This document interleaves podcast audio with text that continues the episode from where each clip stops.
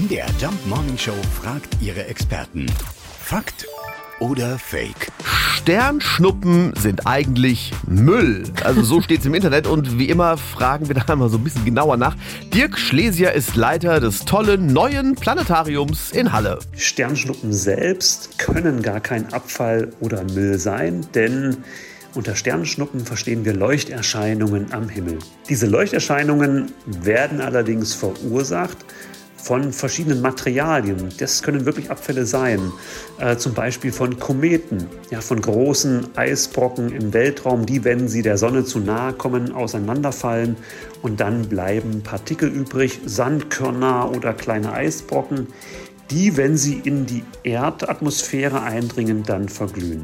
Oder wenn tatsächlich Satellitenteile in die Erdatmosphäre eindringen und dort verglühen, dann kommt es auch zu Sternschnuppen. Also streng genommen ist es ein Fake. Sternschnuppe sagen wir zu dem leuchtenden Licht am Himmel.